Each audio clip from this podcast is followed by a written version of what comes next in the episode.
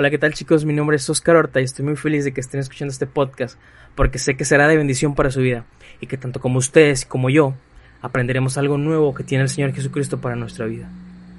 Recordándoles que estamos viendo la, serie Nueva Vida de nuestra iglesia y el tema del día de hoy se llama Nuevamente. Recordándoles y recapitulando el, el episodio anterior, vimos el nuevo nacimiento, vimos que era un nuevo nacimiento. Y si no lo has escuchado, regresa un capítulo antes de este y escúchalo para que después puedas tener un poquito más de contexto de lo que hablamos en ese podcast. Y pues el día de hoy vamos a hablar de lo que es una nueva mente, que es una mente conquistadora y que es una mente de esclavo.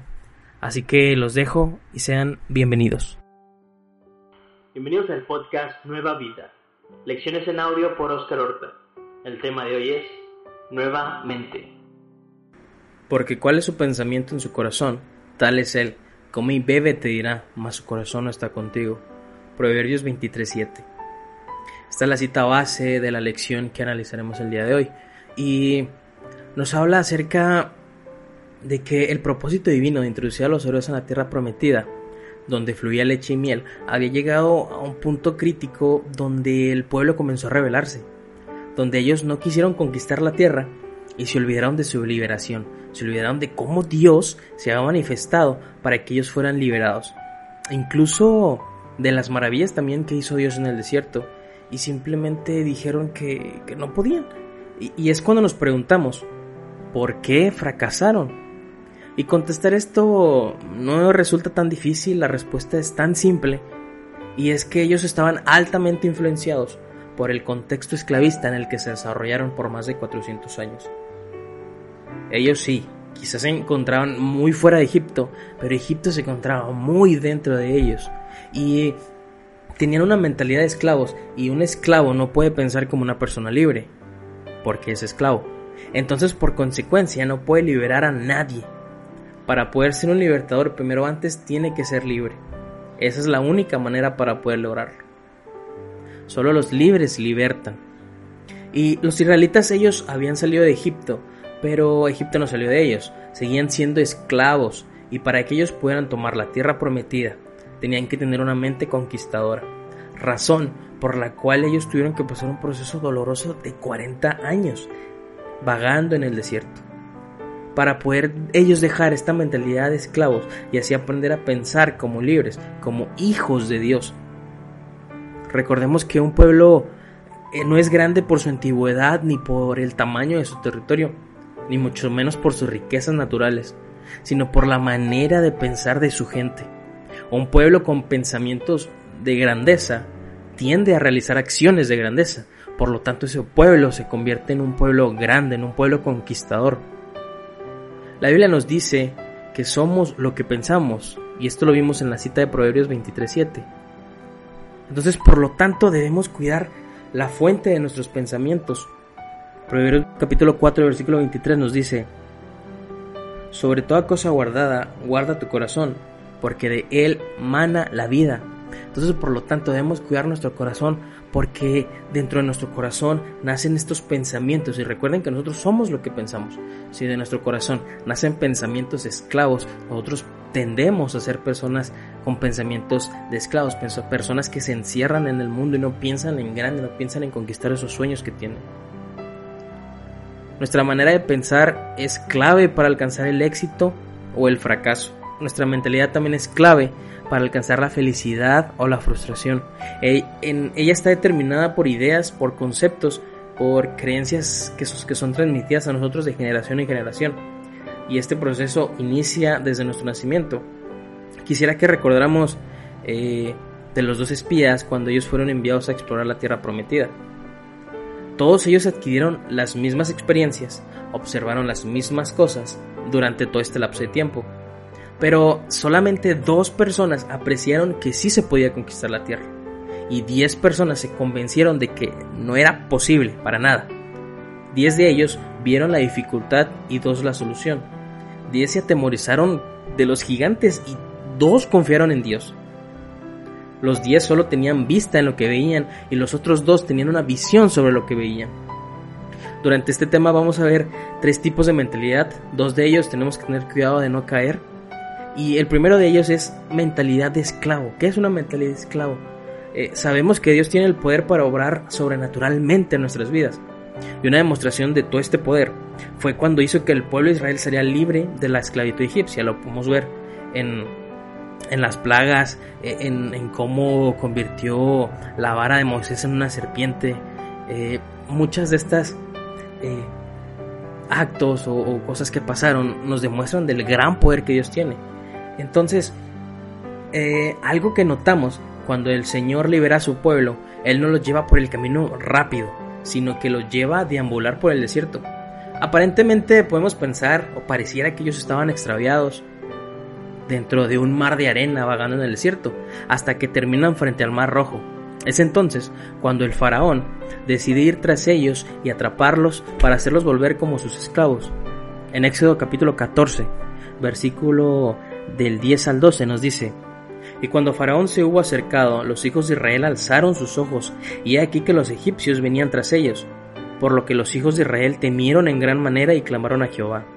Y dijeron a Moisés, ¿no había sepulcros en Egipto que nos has sacado para que muramos en el desierto?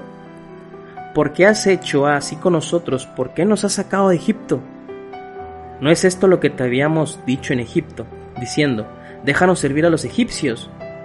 Porque mejor nos fuera ser servir a los egipcios que morir nosotros aquí en el desierto. Es decir, que preferían ser esclavos a tener que luchar. Y, claramente esto no tiene nada de sentido, ya que aún si quitamos a Dios de esta ecuación, si quitamos a Dios de esta situación, el pueblo de Israel era considerablemente mayor al ejército de Faraón. En el capítulo 14 de, Éxodo nos dice que el ejército venía rodeado alrededor de 600 carros mientras que Israel tenía 600.000 hombres, pero su mentalidad de esclavos, dentro de toda esta mentalidad, no intentaron ni siquiera enfrentarlo, ni siquiera luchar por esto. Y algunos de los signos o, síntomas de tener una mentalidad de esclavo son que ellos no tenían identidad. Y recordemos que si aquí en nuestra sociedad no tenemos identidad, quiere decir que no somos nadie, o sea, si no tenemos ni siquiera, ni siquiera estamos registrados, eh, no tenemos ni siquiera voto, no tenemos palabra, no tenemos valor ni siquiera delante de la sociedad. Entonces no tener una identidad eh, es un gran síntoma de tener una mentalidad de esclavo. El segundo punto es que ama a su pasado aunque ello le signifique haber sido maltratado, humillado y desposeído.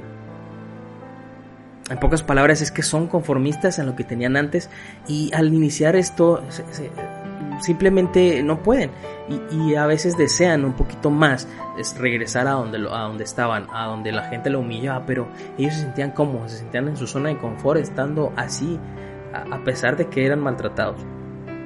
El tercero es que su actitud refleja rebeldía y aprovecha cada momento para murmurar.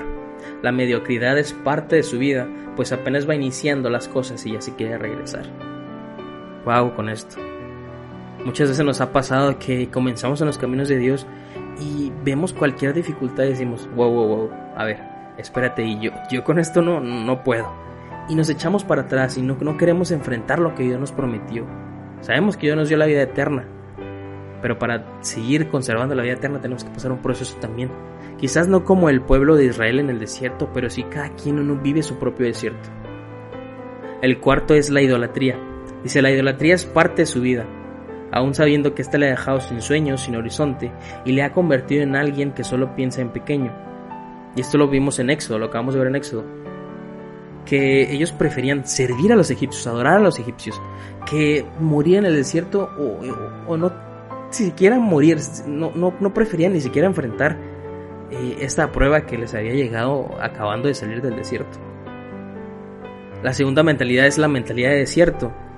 Y en esta hay eh, cuatro puntos que eh, nos demuestran también que podemos tener esta, esta mentalidad. Así que hay que ponernos muy atentos. Y el primer punto es que todo se nos hace rutinario. No hay novedad en nuestra vida, no hay desafío ni inquietudes de superación. No nos motiva nada. Sentimos que ir a la iglesia los lunes, eh, ir a la oración los martes, ir a los cultos los jueves, ir a los servicios los domingos, diezmar, escuchar la prédica, se nos hace tan rutinario que no podemos salir de esta burbujita y realmente ir a la iglesia. escuchar la palabra no nos motiva, no nos da, no nos inquieta superarnos para seguir creciendo en lo espiritual, para seguir conociendo de Dios. Así que aguas cuando tengamos esta mentalidad de que todo se nos hace rutina. El segundo dice, hay quejido y lamento, lo pasado siempre fue mejor.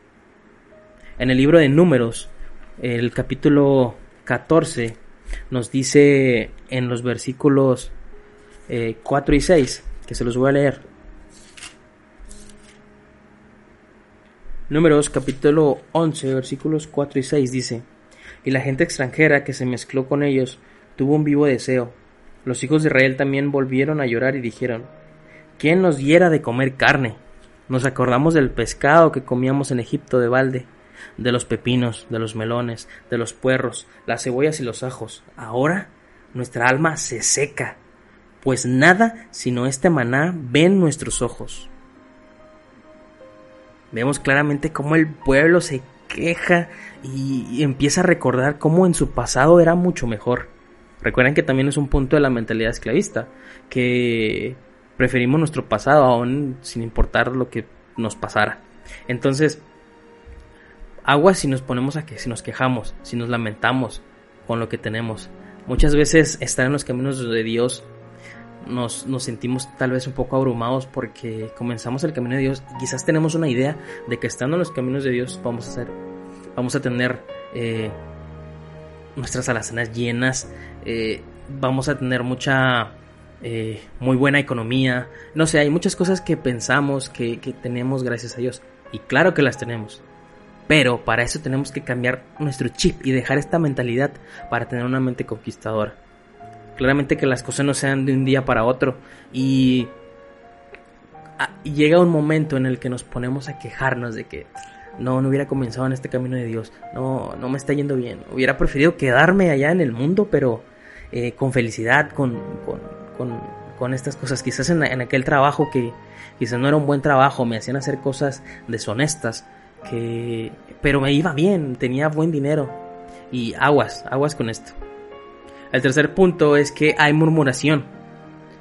Ahí mismo en el libro de Números, en el capítulo 12, versículo 1 y 2, dice, María y Aarón hablaron contra Moisés a causa de la mujer cusita que había tomado, porque él había tomado mujer cusita y dijeron, ¿solamente por Moisés ha hablado Jehová? ¿No ha hablado también por nosotros? Y lo oyó Jehová. Este quizás solamente sea un ejemplo de cómo Aarón y María murmuraron en contra de Moisés, pero creo que todos hemos estado en una situación en la que o hemos murmurado o han murmurado en contra de nosotros. Así que cuando tenemos una mente de desierto, comenzamos a murmurar, comenzamos a decir, mira, este hermanito lo que está haciendo, o mira, ¿a poco nada más él? Y esto debemos sacarlos de nuestra mente, no tenerlo. Y si vemos que tenemos alguno de estos síntomas, hay que volver a pensar, tener una reingeniería total de nuestra mente. El cuarto punto es que hay mendicidad. Mendicidad es simplemente es, el acto de mendigar, es el acto de, pedir. Y no debemos ni siquiera mendigar amor, ni amistad, ni mendigar un favor.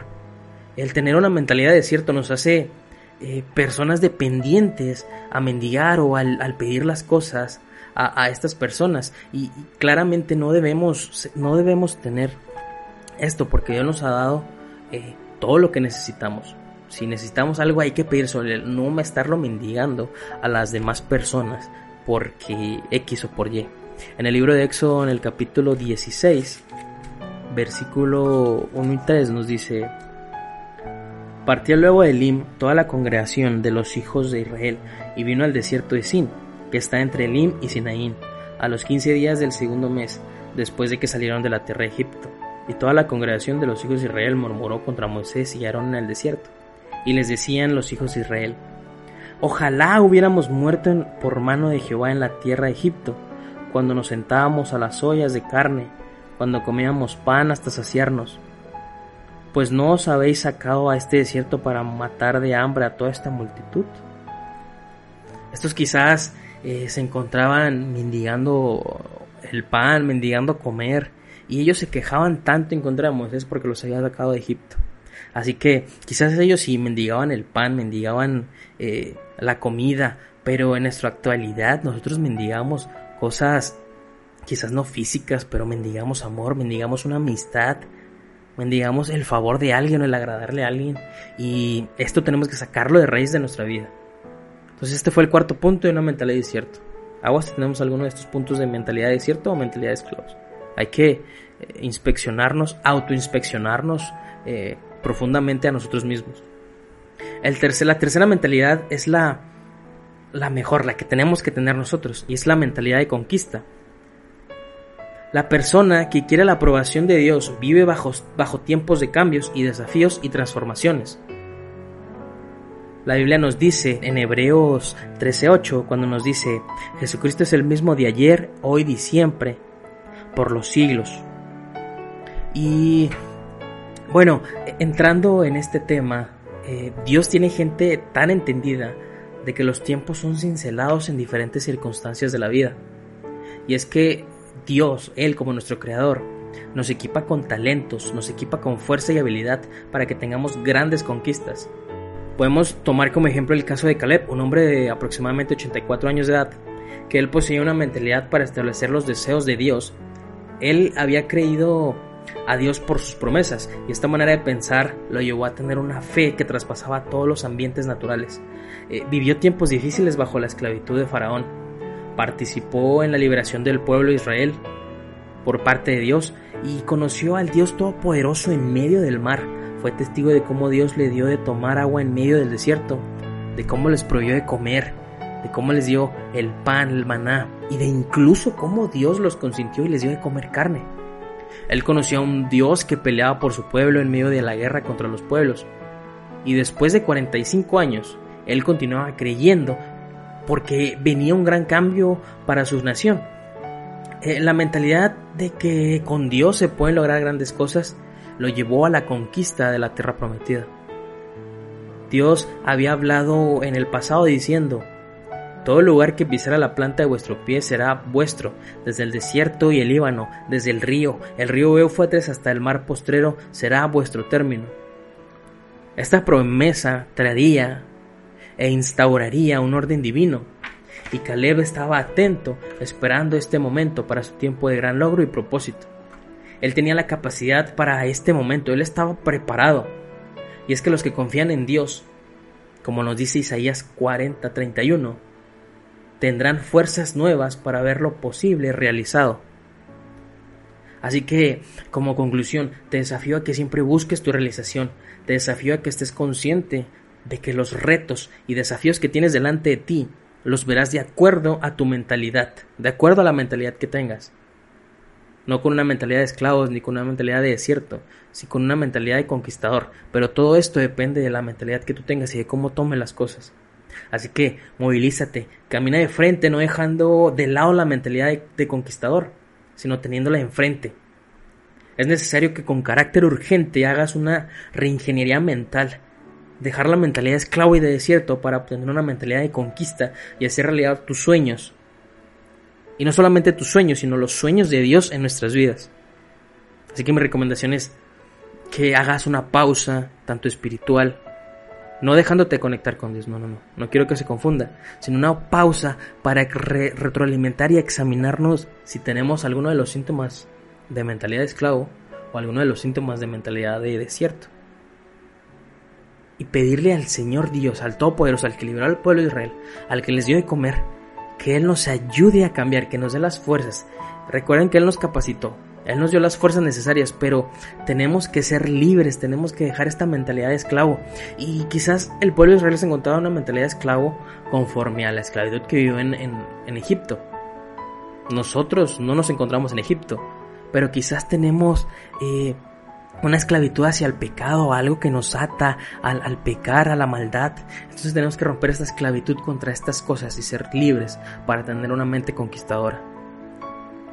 Así que mi deseo es que Dios te bendiga, que Dios ponga en ti sus propósitos, que tú puedas volver a confiar en las promesas que tiene y así como Caleb, estar preparado para el cambio que viene para tu nación, que el cambio para que viene para ti, el cambio que viene para tu iglesia, para tu familia y que Él te prepare constantemente, porque Dios en su grande misericordia nos salva, nos vuelve a llenar de fe, pero así como Caleb tenemos que tener una manera de pensar en la que nuestra fe nos lleve a ser eh, tan grandes, que sea demasiada nuestra fe, que a pesar de tener tiempos difíciles como los israelitas en la esclavitud, podamos seguir teniendo esta mentalidad y esta esperanza para estar preparado a lo que Dios quiere para nosotros. Recordemos que la mentalidad que tengamos tiene que ser de que con Dios se pueden lograr todas las cosas y grandes cosas. Y esto es lo que nos lleva a la conquista. Así que mi deseo es que Dios los bendiga. Espero que haya sido de bendición esta lección. Si sabes de alguien que necesite escucharlo, compártelo. Eh, a escuchar, escúchalo con tu familia. Y recuerda que tener una mente de conquista es lo que nos lleva a conquistar grandes cosas. La misma palabra lo dice. Tener una nueva mente, pero una mente de conquista.